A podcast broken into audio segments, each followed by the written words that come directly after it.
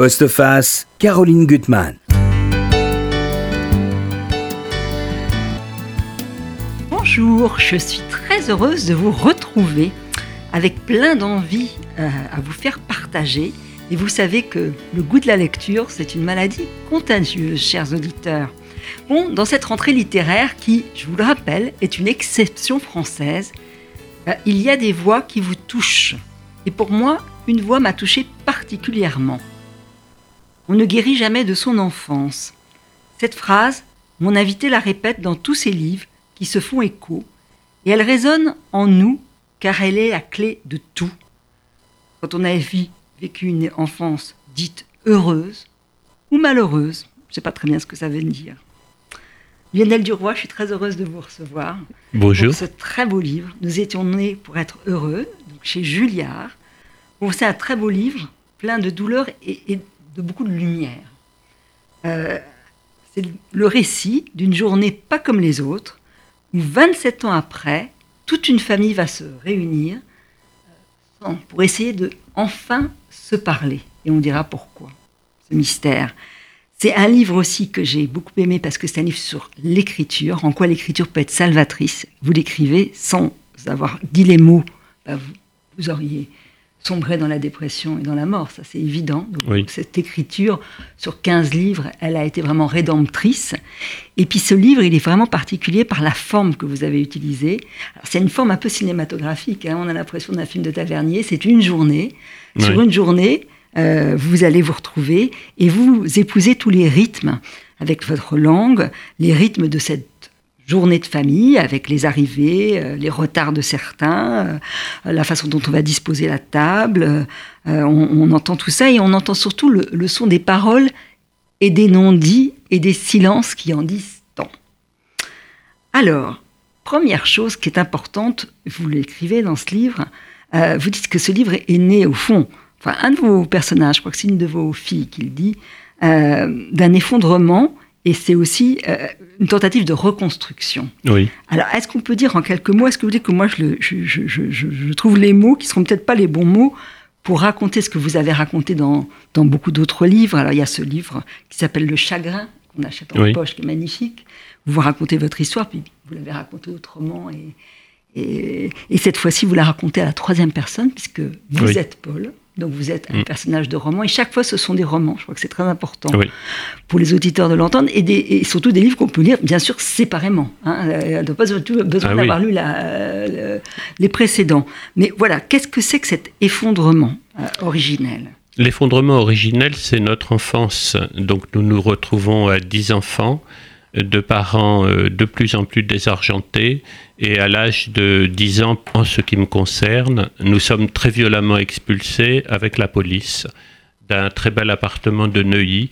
Mon père faisait croire à ma mère qu'il gagnait suffisamment d'argent pour payer le loyer. En fait, il ne pouvait plus le payer depuis très longtemps. Il n'était que représentant en aspirateur. Et un jour, donc, la police euh, entre à la maison avec euh, le commissaire et un camion de déménagement et en quelques heures, on est expulsé très violemment. Tout est détruit dans l'appartement. Ils nous volent nos jouets, ils nous volent nos affaires. Et on est relogé dans deux tout petits HLM dans une banlieue très lointaine dont on va par la suite nous couper l'électricité hmm. et nous réexpulser pour nous réunir vous tous. Vivez euh, avec la bougie. Hein on, vit, on, vit, à la bougie parce qu'on peut sans plus payer l'électricité. Et on est déscolarisé aussi. Vous êtes 10, 10 enfants. Il y a eu un 11e qui malheureusement est, mort. Mais bon, euh, c'est une immense famille. Et, un malheur terrible avec les huissiers, un vrai effondrement. Oui, et ma mère devient, notre mère devient un peu folle. Euh, elle, elle fait des crises. Euh, elle est plus capable de rien. Et seul notre père continue à essayer de vendre des aspirateurs. Alors c'est un personnage, c'est devenu un personnage de roman quand on est une lectrice comme moi, Toto, qui est un personnage magnifique, parce que une sorte de magicien, mais un magicien qui bricole avec rien, c'est-à-dire qui ment. Euh, il est dans le mensonge et ce qui va faire sombrer votre mère, parce qu'elle peut, elle, s'attendait à tellement de choses qu'elle ne peut pas assumer ça, elle ne peut pas le supporter, donc elle va devenir violente, et pour vous quelque chose de terrible parce que vous lui faites, elle vous fait peur. Elle nous fait très peur. Elle nous fait très peur. Il, y a, ça. C'est horrible d'avoir peur d'un adulte quand on est un enfant, de l'adulte à qui vous voulez prendre la main. À partir du moment où il vous fait peur, euh, tout s'effondre en Mm. fait. Alors il y a cette violence et en même temps dans le dans l'ouverture du chagrin, j'aimerais quand même le- la lire. À l'origine de ma venue au monde, de notre venue au monde à tous les onze, il y a l'amour que se sont déclarés nos parents, toutes les souffrances qu'ils se sont infligées par la suite, toutes les horreurs dont nous avons été les témoins, ne peuvent effacer les mots tendres qu'ils ont échangés durant l'hiver 1944. Et cet amour, je trouve qu'on le ressent jusqu'à la fin, même s'ils vont se déchirer, que Toto aura une double vie, il est là présent. Oui, je suis content Hein que vous disiez Et ça. ça, je l'ai ressenti très fort, moi. Que... Je pense que si on s'aime tellement euh, tous Ouais. les dix, Ouais. c'est aussi parce que, en dépit de tout ça, Ouais. nos parents se sont aimés. D'ailleurs, ils sont morts ensemble. hein. Ils sont morts ensemble. Dans une misère profonde, il a fallu que ma sœur aînée aille acheter une chemise de nuit pour ma mère parce qu'il venait de se refaire expulser. Ils sont morts à deux ou trois semaines d'intervalle et je, je pense qu'ils se sont euh, passionnément aimés Mhm. dans un monde en guerre pour eux. Voilà, c'était la guerre pour nous à l'extérieur et pour eux. Ouais. Ils pouvaient pas, leur amour, enfin, les conventions de l'amour ne pouvaient pas résister en tout cas à cette guerre. C'est ça. Ça ne pouvait qu'exploser et devenir de plus en plus violent. Oui. Alors, ce qui est terrible dans cette histoire, et ce qui est quand même l'histoire de ce livre, Nous étions nés pour être heureux, c'est que pendant 27 ans, vos frères et sœurs, donc quatre sœurs, six frères, euh, vous êtes enfin cinq frères, euh, ça fait partie, pardonnez-moi, euh, vont euh, ne pas supporter que vous ayez mis des mots sur cette terrible Oui. douleur. Parce que c'est mon premier roman. J'avais Ouais. publié d'autres livres, mais en 1990, je veux publier un roman qui s'appelle Priez pour nous Mhm. et qui raconte l'histoire de notre effondrement, mais vu par le regard d'un enfant de 10 ans. C'était, Mhm. J'avais 10 ans alors. Et, et je pensais que mes frères et sœurs aimeraient ce livre et je leur ai envoyé avant publication, Mhm. au printemps 90. Et ils ont tous été horrifiés. Ils ont dit c'est, c'est, c'est vrai tout ce que tu dis, mais nous, on a honte, on veut plus que tu racontes ça. On veut plus que les gens sachent, on veut rien. Et ils m'ont supplié de ne pas le publier. Et puis finalement, mon frère aîné a dit Écoute, si tu le publies, on ne te reverra jamais plus. Voilà. On te Et, reverra et- jamais et- et plus. dans cette exclusion qui est terrible, et moi je trouve terriblement injuste, mais enfin chaque, chaque histoire est particulière, vos propres enfants vont être exclus. Et ça c'est quelque chose qui est intolérable pour vous. Oui, Et il y aura même des violences euh, que vous allez d'ailleurs taire, en, tout cas que le Paul va taire dans, dans- dans cette histoire de, de, de violence exercée sur lui à l'enterrement de, de- de ses parents, parce qu'on ne peut pas supporter sa présence. Oui. Donc il y a quelque chose de terriblement dur, dur, dur. euh. Et là, il va, il va prendre sur lui. Alors, est-ce que c'est pour ça que vous avez écrit ce livre à la troisième personne? Que, c'est pas, c'est pas vous qui dites je, c'est Paul. si je dis je, euh, je n'écris plus un roman. Si je Mhm. dis je, je suis tenu d'écrire une sorte de rapport de police exact sur ce Mhm. qui s'est passé, ça ne m'intéresse pas. Mhm. Je, je pense, comme Philippe Roth l'écrit, qu'à partir du moment où on se met à écrire, on écrit un roman.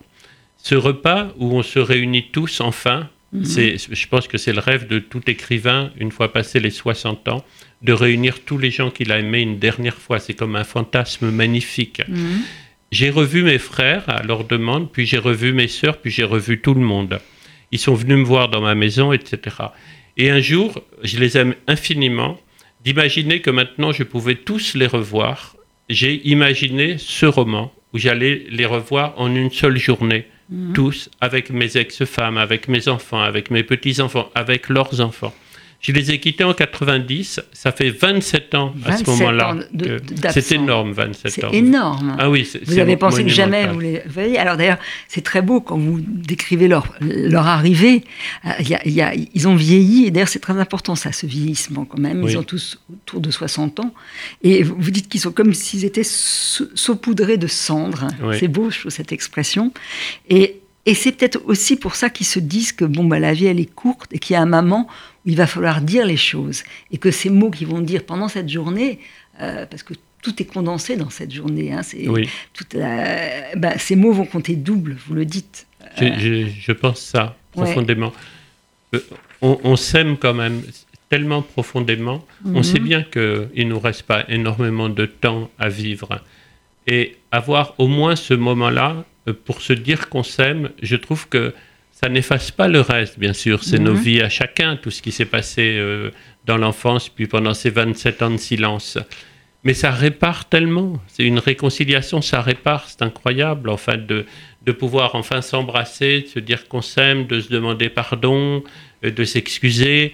c'est incroyablement réparateur. Vous repartez, enfin, moi j'ai Mhm. écrit ce livre euh, pratiquement d'une traite, mais dans un état d'éblouissement et de lumière qui me portait. Je l'ai écrit facilement. Il y a cette, cette lumière. Et en même temps, ce que vous montrez, c'est qu'il y a vraiment une chronologie, il y a vraiment le rythme, parce que les choses vont, vont arriver peu à peu. Il y, a, il y a quand même encore des résistances, il y a des émotions qui passent, il y a des changements d'humeur. Oui. Tout ça est, est montré là. Alors déjà, il y a un lieu, et le lieu est très important, c'est votre maison, euh, Oui. qui est donc sur le mont Ventoux. Sur le Mont Ventoux, Donc oui. il faut mettre 700 km, 700 km à franchir pour venir vous voir.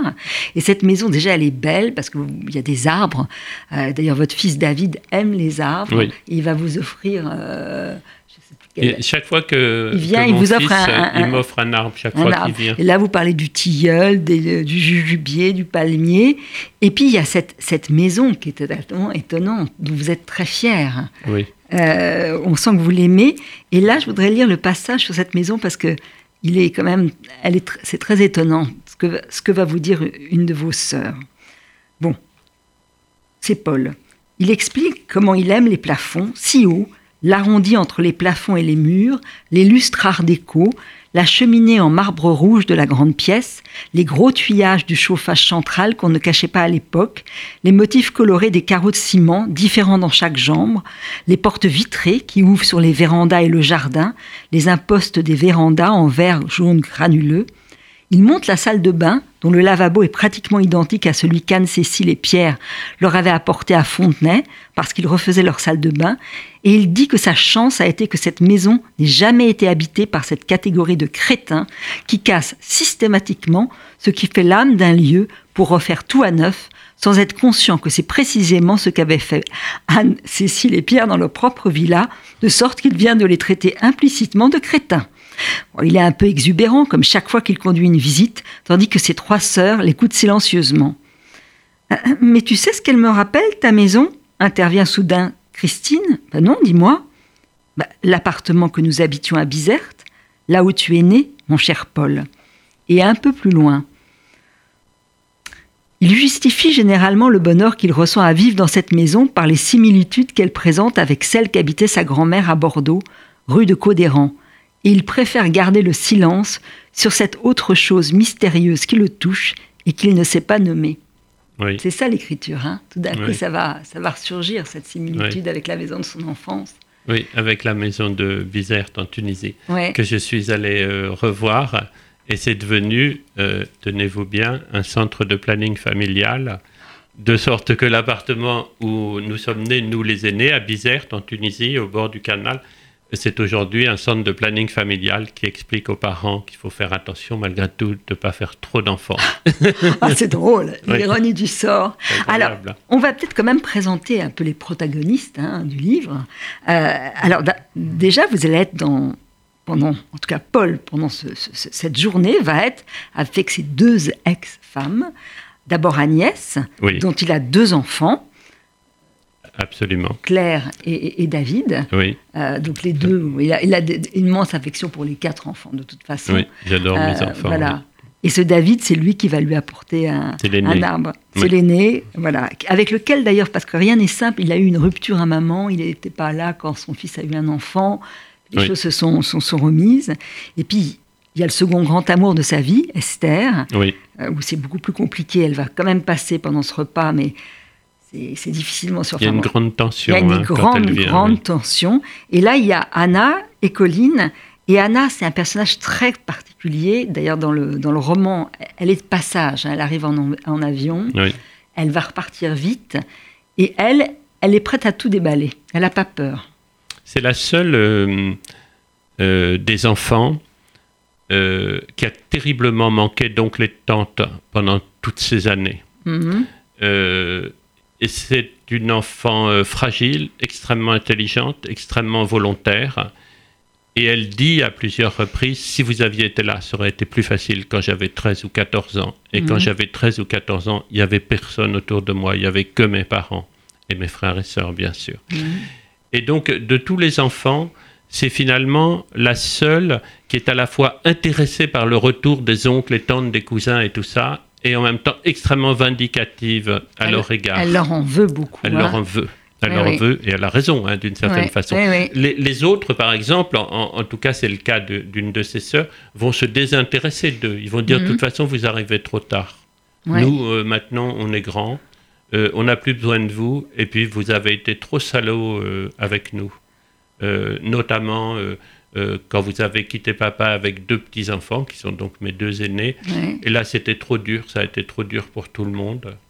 Et voilà, et il n'y a pas de pardon qui compte, vous m'intéressez pas. Elle va leur dire ça, elle, euh, quand Ouais. même, elle va penser ça. Elle va penser ça, Voilà. elle va Et cha- jusque-là. chacun des quatre enfants se positionne très différemment dans cette euh, réconciliation. Mhm. Alors, quand, alors là, vous rythmez, c'est vrai que, je sais pas, c'est vrai qu'il faut dire quand même que c'est filmé par un de vos frères, Maxime, et qu'il y a un côté cinématographique dans, dans, la façon dont vous racontez ça. Mais c'est vrai, mais je ne m'y attendais pas en me mettant Ouais. à écrire. Ce, ce dont j'étais persuadé, c'était l'unité de temps et l'unité de lieu. Tout allait se dérouler Mhm. du matin au soir. Donc, j'allais pas faire de chapitre. Ouais. En fait, mon rêve, c'est que les lecteurs, ils prennent Nous étions nés pour être heureux le matin Ouais. et que le soir, ils aient fini à l'heure du coucher du soleil. On, on peut tout à fait. Voilà, c'est ça vrai. fait, ça fait que 230 pages, je Oui, crois. oui, et on lit avec tellement de plaisir qu'on peut ne pas lâcher. Vous Sans, avez raison. voilà, sans interruption. Et comme Ouais. nous, on l'a vécu d'une certaine façon. Parce que je crois que toutes les familles se ressemblent. Ouais, Nous, on a été traversés de plein de drames, mais quelle famille n'a pas eu des drames hein, Quelle famille? Euh, Et je pense à ceux issus de la Shoah, avec les rescapés, tout ça. Quelle Ouais. famille n'est pas Mm. frappée par des deuils et des drames? Donc, à un moment, quand on se réunit tous, en tout cas tous les vivants euh, qui Mhm. sont encore là, avec les enfants et tout ça, eh bien voilà, voilà, voilà ce qui se passe. On ne sait pas comment ça va se dérouler. Il peut y avoir des crises de larmes, il peut y avoir des fous rires, il peut y avoir Mhm. des tas de choses. Et moi, c'est une chose dans la vie, la famille, qui me passionne très, très profondément. C'est notre berceau à tous. On sait très bien qu'à 60 ou 70 ans, le petit en nous, il est toujours bien vivant. Mhm. Et que c'est parce qu'on est grand qu'on empêche le petit en nous de réagir comme ça, très vivement, comme un enfant. Mais au fond, on reste un petit jusqu'au jour de Ah, sa mort. Agnès, votre ex-femme, elle dit de vous que vous êtes un éternel adolescent, vous n'arrivez pas à vieillir. Oui, elle je- a dit. Et c'est je- important, moi, je trouve, de rester un adolescent ou enfant. Je pense que je, je pense que je l'ai. euh, euh, Agnès, quand je l'ai connue, ben là, je, peux- je parle à la première personne, c'est Mhm. pareil. hein, Mhm. euh, elle savait très bien que j'écrirais toute ma vie et elle comprenait. Quand elle a lu mon premier roman, je me souviens de sa réaction. Elle était vraiment adorable comme ça. Elle était couchée sur le lit en train de lire et puis tout d'un coup, elle dit "Mais t'es complètement fou, toi, d'écrire des livres comme ça. T'es complètement fou. Simplement pourquoi? Parce que je disais vraiment l'intimité." Notre intimité familiale. Mais je, je, c'est ça qui est passionnant dans la vie, c'est de parvenir à mettre des mots sur ces choses tellement secrètes que les gens ne les nomment même pas dans la vraie vie. Oui. Et, et- et on apprend ça en lisant de la littérature. Moi, j'ai appris la vie en lisant des romans. C'est comme ça que j'ai appris comment on s'aimait, combien ça pouvait être beau, etc. Et donc, moi, je, je- je travaille là-dessus dans mes romans. Et elle, elle a toujours trouvé que j'étais complètement fou. Ça ne nous empêche pas de nous voir et, Oui. de, et de nous prendre dans les bras aujourd'hui. Hein. Mais c'est étonnant de ne pas, enfin, ne pas avoir compris que c'était. Enfin, vous ne pouviez pas faire autrement. Ah non, ça c'est compliqué. Ça c'est une autre question très, très Ouais. importante. Ouais. À partir de quel moment les gens que vous placez dans vos livres euh, euh, vont comprendre que c'est pour vous une nécessité de dire la vie. Mhm. Que c'est ça écrire en fait. Ouais. C'est dire la vie, c'est la mettre Ouais. en mots quoi. Et ça met du temps. Si ma seconde femme l'a tout de suite compris et toujours admis. A toujours Elle a admis. toujours dit euh, toi tu peux écrire autant que tu veux quoi. Je ne dirai Mhm. jamais rien. Et de fait j'ai toujours écrit. Vous euh, avez toujours écrit autant que je autant que voulais. vous vouliez. oui, oui, Ouais. c'était une grande lectrice. C'est une grande lectrice. Et donc, elle n'a pas, de, elle a pas de réserve là-dessus. Ouais. Je pense, même si des mots la font souffrir, hein, Ouais, mais elle n'a pas de réserve. Alors, quand vous ra- racontez les arrivées, d'abord, il y a trois sœurs, pas quatre, alors que vous en avez quatre. Donc, il va y avoir Christine, qui est l'aînée, Oui, qui a été, au fond, la mère protectrice, hein, en l'absence. c'est ma voilà. petite maman. ouais. C'est votre petite maman, euh, Ouais. elle avait quoi, 13-14 ans elle, Eh ben, elle, elle avait, a tout. oui, elle avait 14-15 ans, euh, mais euh, il suffisait de la regarder pour comprendre qu'au moins il y avait quelqu'un dans la famille qui tenait la route. Mm. Et Voilà, elle la seule se qui coiffait, elle était, à, euh, à- à votre mère quand. euh, Oui, voilà, c'est elle est la très seule courageuse. qui ouais. était courageuse. Il y a Adèle qui est votre complice de toujours. Oui, qui est ma Hein, petite sœur Votre petite que je sœur. protégeais. oui. Oui, qui est vraiment votre complice. Et puis Béatrice qui va arriver, Oui. qui va dire des choses très importantes. Mais absente, et ça, c'est quand même quelque chose d'irrationnel. Il y a cette Anne-Cécile qui est très religieuse, très catholique, euh, mais qui n'a pas été pire que, le- que- que les autres, du non, tout. non, non. Et on ne sait pas pourquoi vous ne l'invitez pas. Oui. Et ben moi, je, je crois savoir pourquoi, et je l'ai deviné euh, en écrivant. C'est parce que c'est la. C'est très compliqué en fait. Pourquoi un, un, un, de, un membre de la famille, vous- pratiquement vous l'oubliez? C'est parce que vous pensez profondément qu'il pense rien comme vous. Mhm. Et c'est elle d'ailleurs qui s'est toujours étonnée en me disant Mais je comprends que tu écrives après tout si ça te fait du bien. Mais pourquoi tu publies? Pourquoi tu nous embêtes avec tes livres? Ah, Tu fais toujours du mal autour de toi avec tes livres. Moi, je pense pas du tout que je fais le mal. hein. Mais je veux dire, Anne- Anne-Cécile, c'est une enfant très particulière, enfin une- ma sœur, euh, très particulière, euh, qui a une vision de la vie euh, que je partage en rien. Et pourtant, Mhm. je l'aime énormément. Et de On fait, sent. Mhm. je ne l'invite pas, ce qui est une espèce d'erreur euh, fondamentale. Et elle va venir, elle est vient courageuse, toute seule. elle vient toute seule. Ouais, et ça, j'ai adoré. ça. Et elle vient toute Ouais. seule et elle, lui, elle dit à Paul bah, Tu continues, tu déformes tout. Pour ça. elle, c'est- voilà, elle, a l'impression que voilà, elle n'entend pas ce qui est vrai, Voilà. qui, qui déforme. Et ça, c'est. c'est un- Alors, parmi vos frères, on, on va en revenir. Moi, il y a un personnage que j'aime beaucoup, c'est Nicolas. Parce que Nicolas, c'est un peu votre double. Parce qu'il fait, parce qu'il aime. Il faut quand même raconter que dans l'histoire, ce Nicolas, euh, il était absolument nul en études, on le considérait comme un idiot, euh, quasiment, enfin raté. Et il va devenir euh, une sorte de vedette internationale par le, par le biais de la photographie. Oh, L'histoire est vraie. hein. Tout C'est- ça est vrai. C'est mon frère euh, Stéphane, qui est un très grand photographe et Ouais. plasticien. plasticien, et vous dites, et ça j'aimerais le relire parce que vos démarches sont tellement semblables, euh, aujourd'hui Nicolas expose partout dans le monde de photographes, il est devenu plasticien, il déconstruit ses anciennes photos pour leur faire dire des secrets qu'elles recelaient sans le montrer, mais que lui pressentait. Paul voudrait lui aussi dire que durant 30 ans, il a marché sur ses traces avec ses loupes, penché sur les photos de tous les siens, mais ce n'est pas le moment. Donc c'est pareil. On fait la, c'est En fait, très étrange parce qu'en fait, on est partis ensemble de la maison pour habiter une chambre de bonne quand on était euh, très jeunes, juste après le bac. Et euh, et on avait la même recherche. On voyageait ensemble, on allait à Berlin, etc. Moi, j'écrivais souvent Mhm. les légendes de ces photos. Et le et j'ai réalisé ça à quel point il est en train de déconstruire ces photos pour essayer de leur faire dire ce qu'elles cachent. Et moi, quand je travaille, euh, quand j'écris un roman, il m'arrive de regarder si longtemps des photos à la loupe que je deviens fou et, et à un moment je les retourne pour voir s'il n'y a pas quelque chose derrière que j'aurais pas Mhm. vu. Comme s'il se cachait derrière la photo. Blow Up, vous voyez le film Blow. Up, où on grossit, on grossit Mhm. la photo et tout d'un coup on voit l'assassin Mhm. caché dans la Caché. entre les arbres. Et c'est ça le. le- je, je pense qu'on fait que que mon frère et moi, on, on a le- la même recherche. C'est intéressant de Mhm. voir que venant du même endroit, chacun avec un mode de création différent, on, on doit faire la même chose à peu près, oui. Et puis à un moment où vous écrivez, en tant que Paul écrit, il, il pense à Agnès et il dit qu'en écrivant, l'écriture a le pouvoir de ranimer des sentiments qu'on croyait éteints. Pense C'est incroyable l'écriture, à quel point. Moi, je pleure quand j'écris. Ah oui, oui. On ça me- revit. Ah oui, on revit. euh, si je raconte ma, la- euh, ma rencontre avec ma première femme, euh, j'y suis, quoi. Et Mhm. Et j'y suis tellement que j'ai presque envie de lui téléphoner tout de suite. mais elle comprendrait rien parce que moi, je suis bouleversé à ce moment-là parce que je suis en train d'écrire et elle, elle est chez elle en train de faire autre chose et elle me dit, mais t'es encore plus fou que je croyais, quoi. Ouais. Vous voyez, c'est ouais. évident. Alors donc, de- parmi les garçons, il y a Nicolas, votre double photographie. Oui. Il y a Ludovic qui est un peu le parrain. hein. Il siège à, à cette table comme, le- comme un parrain. Il y a Maxime qui filme. Oui, Et il y a Basile qui est un, un des plus jeunes, non? C'est le dernier. C'est le dernier.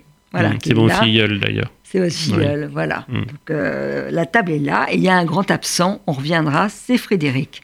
On va mettre un petit peu de musique, petit peu, parce qu'on a tellement de choses à dire, mais une musique que vous aimez beaucoup. Vous avez choisi C'est moi qui l'ai choisi, Arthur H. Ouais, La boxeuse. la boxeuse. Bah, dans la vie, c'est ça. hein. Voilà. Bah oui. Mais j'adore cette chanson. Ouais.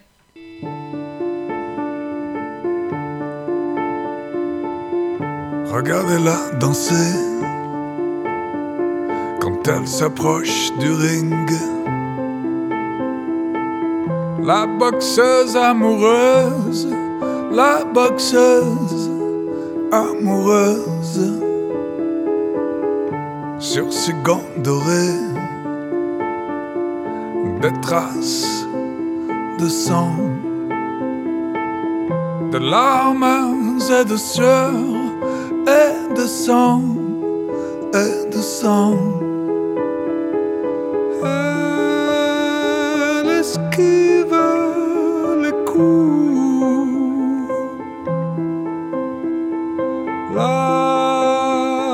Boxeuse amoureuse. Elle absorbe tout. La boxeuse amoureuse. Boum boum, les uppercuts.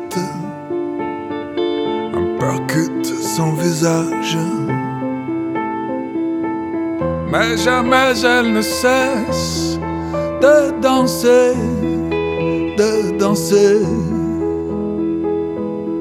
Tomber, ce n'est rien, ah, puisqu'elle se relève. Un sourire sur les lèvres, un sourire sur les lèvres.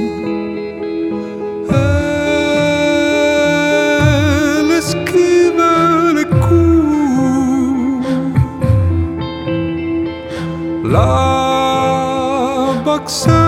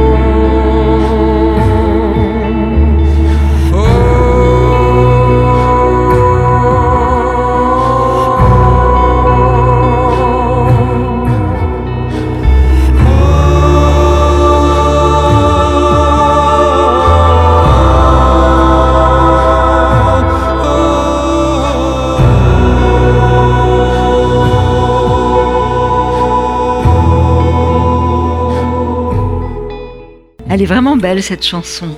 J'adore. Ouais. Ah oui, j'adore. Euh, elle doit me faire penser à ma grande sœur, je pense, qui était à la fois très sensible et une vraie lutteuse quand même, Ouais, pour nous protéger. Pour ouais. vous protéger. Ouais. Vous aimez les voix, hein Vous m'avez dit que vous aimez l'opéra. Beaucoup, j'écoute euh, pratiquement tout le temps de l'opéra et quelquefois je repère une chanson qui me bouleverse et c'est le cas d'Arthur H. de cette C'est vrai que chanson. cette chanson est bouleversante. Voilà. Sa voix, elle est tellement. Tout d'un coup, hein, il se passe quelque chose. Ah oui. Ouais. Et voilà, j'aime bien l'émotion. J'aime bien Ouais. que des artistes me fassent vivre un moment d'émotion. Ouais. Voilà. Comme votre livre. Ah, Il y a un moment que je- dont j'aimerais que j'aimerais lire parce qu'il y a le fracas des bois, des voix, le fracas des émotions hein, dans, dans, dans la rencontre qui va y avoir lieu dans ce roman. Nous étions nés pour être heureux chez chez Julliard, Lionel Duroy.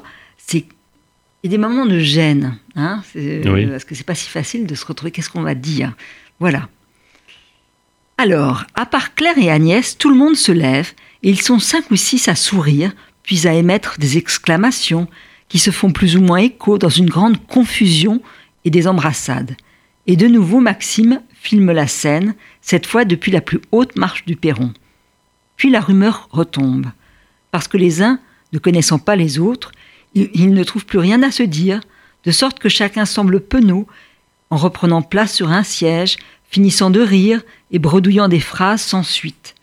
Francky lâche son vélo et se dirige vers la seule personne dont il est certain d'être aimé, Agnès, qui le prend sur ses genoux. David paraît hésiter, puis il attrape une chaise à la volée et vient s'asseoir à côté de sa sœur. Alors Paul constate qu'autour d'Agnès s'est reconstituée sa famille, sa première famille, leurs deux enfants, David et Claire, et leurs trois petits-enfants, Franck, Jasmine et Jules. Ces deux derniers de nouveau dans le gravier avec leurs pelles et leurs seaux, juste à droite de Claire. Comme si les siens, sans se concerter, préféraient rester groupés face à l'adversaire d'hier. Lui est tenté d'aller s'asseoir près d'Agnès pour rire. Elle et moi, ensemble, songe-t-il, 27 ans après qu'ils ont tourné le dos, mais il se faufile sous la caméra de Maxime pour se préoccuper plutôt de leur servir à boire. Je trouve que c'est pas une scène facile à écrire, et c'est beau Non. parce que ça dit tout. Hein Mm. Euh, la difficulté, voilà, il y a des clans qui se. Et on veut les rompre. Ouais. Et en fait, euh, c'est vrai qu'on a tendance à se rapprocher de ceux avec lesquels c'est plus facile et plus Mm. familier de se retrouver. Ouais. Et en même temps, je, tous les frères et sœurs que j'ai pas vus depuis 27 ans sont là et on Mhm. ne trouve plus les mots pour se parler. Ouais. C'est très compliqué de remettre en route le dialogue. Ouais. Mais la tendresse est là, c'est-à-dire Ouais. qu'on se regarde. La première fois qu'ils arrivent, on se prend dans les bras et ensuite Mhm. on bredouille parce qu'en fait, ça fait trop longtemps qu'on ne s'est pas Ouais. parlé. C'est, Ouais. il faut penser quelqu'un qui reviendrait des camps après 27 ans. Quoi. Ouais. Qu'est-ce que vous leur dites? Qu'est-ce Je que- connais même pas les noms de leurs enfants. Et ils n'ont, ils n'ont connu de mes pas. quatre enfants que deux qui sont aujourd'hui adultes et eux-mêmes parents. C'est-à-dire que tant de temps perdu et tout ça, et tout le monde a conscience de ça, qu'il y a quelque Mhm. chose d'immense à rattraper. Mhm. Et cependant, moi, c'est ça que j'ai aimé euh, tout de suite euh, dans le livre et dans la réalité, euh, c'est que notre affection est intacte. Mhm. Voilà. Mais donc, au moins, on peut se prendre dans les bras. Après, c'est beaucoup plus difficile de trouver des mots. Y a Si on la connaît même pas les prénoms des enfants. Ah, celle qui va commencer à briser un peu le silence en disant quelque chose de fort, c'est quand même Béatrice, quand elle va parler de la honte. Oui, Et ça, elle va vous toucher, parce qu'elle va dire que finalement, c'est pas tellement ce que, ce que vous avez écrit qui l'a gênée. Elle le dit. euh, mais c'est le fait que ça soit publié, et surtout la honte qu'elle va éprouver par rapport aux gens autour d'elle.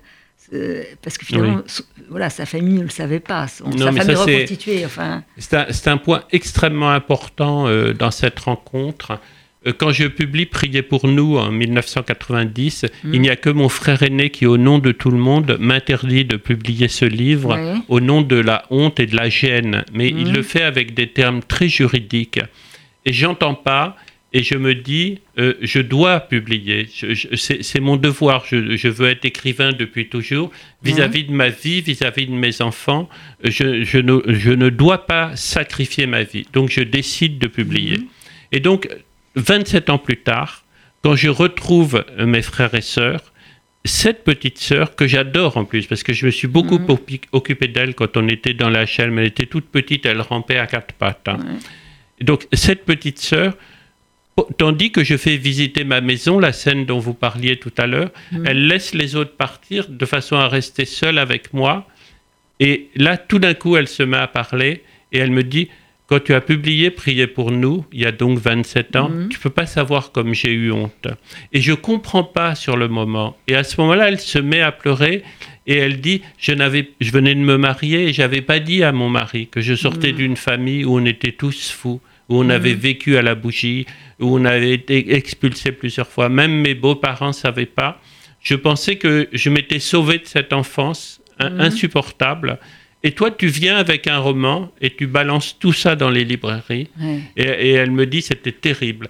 Et là, j'ai vraiment pensé, si elle me l'avait dit en, en 90, j'aurais sans doute renoncé à publier. Vous auriez peut-être renoncé. Voilà, parce que là, c'était fait avec une telle émotion. Enfin, Ouais. elle, elle- elle- en pleurait, quoi. Mhm. Euh, j'aurais- J'aurais pas pu passer par-dessus. Je peux Mhm. passer par-dessus mon frère aîné, qui est un Mhm. juriste et qui me dit euh, euh, Je t'interdis, tu n'es qu'un traître, tu n'as pas à trahir la famille et tout ça. Je peux passer par-dessus. Mais je peux pas passer par-dessus le chagrin de, de d'une de mes sœurs sœur, me disant ça. Quoi. petite sœur. Voilà. Alors, alors, les choses vont venir tout doucement, c'est-à-dire que tous au départ vont quand même venir s'excuser en disant voilà, on, on- on a agi, on a été des cons, on n'aurait jamais dû te tenir à, à l'écart et tes enfants, ils ne, ils ne- ils ne- ils ne méritaient pas ça. Et puis il va y avoir au fur une sorte de réflexion collective sur Frédéric, qui a été le, le plus violent, hein, qui vous a Le envoyé frère aîné, oui. le frère aîné des, des- qui a envoyé à Paul et à vous euh, des lettres euh, incendiaires, qui l'a persécuté, qui a, a- a- a pris la, la défense des parents. Et ça, y dans la conversation qui va naître, on va se rendre compte que il n'avait pas besoin, vos parents n'avaient pas besoin qu'on prenne leur défense. Non, c'est ça qui, qui est, et, et c'est à ce moment-là qu'on comprend Ouais. que la famille est totalement euh, dysfonctionnelle. Ouais. Les parents sont vivants à ce moment-là. Mhm. Donc pourquoi le frère aîné s'érige-t-il en avocat des parents Mhm. En fait, et ça on le comprend dans, dans toute cette discussion qu'il y a autour de la table, il s'érige en père de substitution Parce que les parents sont insuffisants. Parce Ouais. que les parents, au fond, n'ont jamais réussi à être vraiment parents. Ouais. Notre mère est devenue un peu folle. Notre père n'a jamais assumé ses responsabilités tout en Ouais. étant un homme absolument adorable.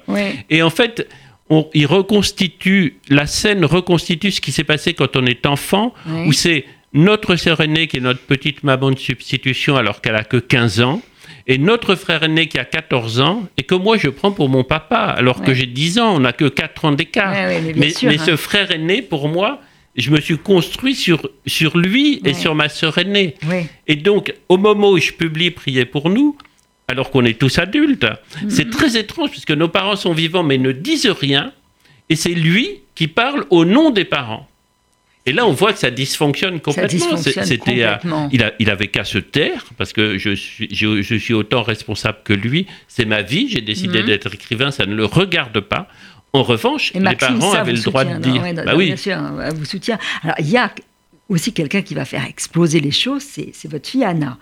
Euh, parce qu'Anna raconte que elle, vous le dites, elle a toujours voulu euh, retrouver ses, ses tantes, ses Oui, elle les cherchait. Elle les d'ailleurs. cherchait, Oui, donc oui. elle a 13-14 ans. Grâce à Adèle, elle a, elle a un lien avec la famille, et elle va devenir amie avec une des filles d'Adèle, Oui. et elle va être conviée à un dîner de famille. Euh, et ce dîner, c'est une réunion de famille qui est, qui est terrifiante, parce qu'elle elle, elle le dit, je ne vais pas lire ce passage, mais qu'elle elle, elle, pense, elle pense être accueillie, trouver une famille, et, et finalement, personne ne lui adresse la parole.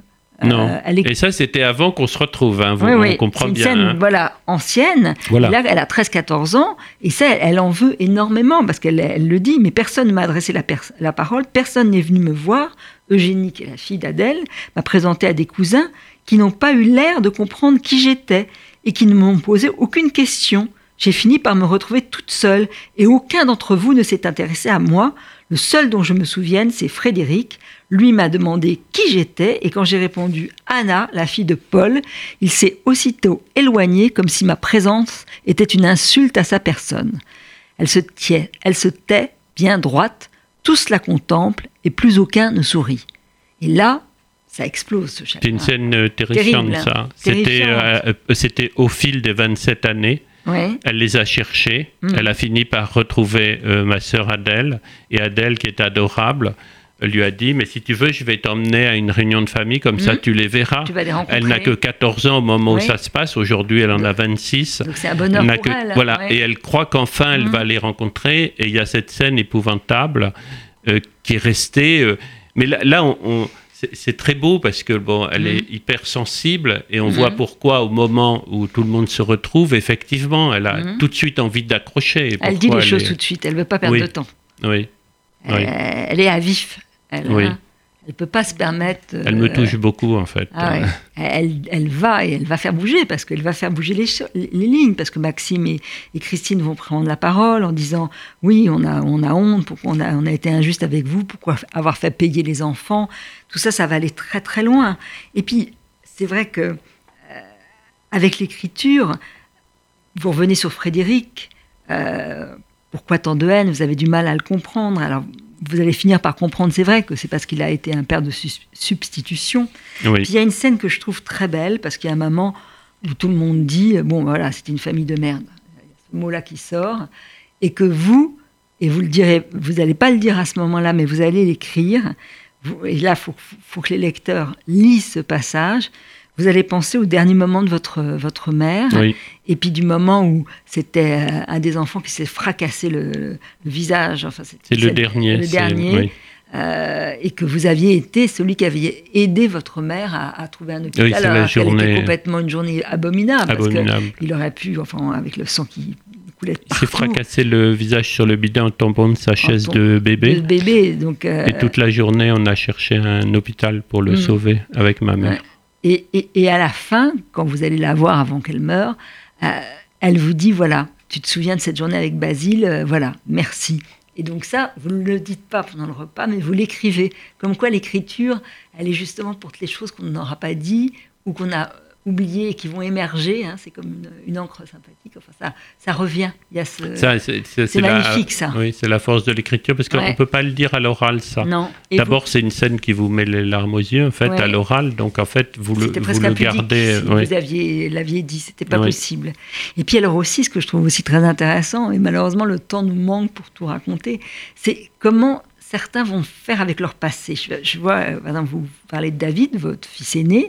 Lui, il a cette maison de Saint-Malo qui a été un lieu pour lui d'ancrage, et il pense. La famille a été expulsée encore parce qu'il y avait des traites, il y avait des huissiers, Oui. bon. Lui, il voudrait la racheter cette maison. Et ça, Oui, c'est- c'est c'est c'est- le- c'est incroyable comment ça se transmet parce que finalement, notre traumatisme à nous, tous les dix, Ouais. c'est d'avoir été expulsés trois fois. ouais. Et il y avait enfin une maison que mes parents croyaient posséder et dont ils ont été saisis. la, Mhm. saisie- la justice l'a saisie parce que mon père ne l'a jamais payé. Or, ça, c'est la maison, c'était la maison de mon fils aîné. C'est là Mhm. qu'il a, petit, il allait là pendant les vacances, Mhm. jusqu'à ce qu'on ne se voit plus avec mes parents. Et, et du coup, maintenant, il, il a aussi ce traumatisme d'avoir été expulsé et chassé. Mhm. Et la seule chose qu'il pense, c'est il faut que je rachète cette maison parce qu'à l'intérieur de cette maison, il y a mon bonheur d'enfant. Alors, si je peux acheter cette maison, je vais récupérer Et vous le pensez qu'il bonheur pourrait de la mes- racheter?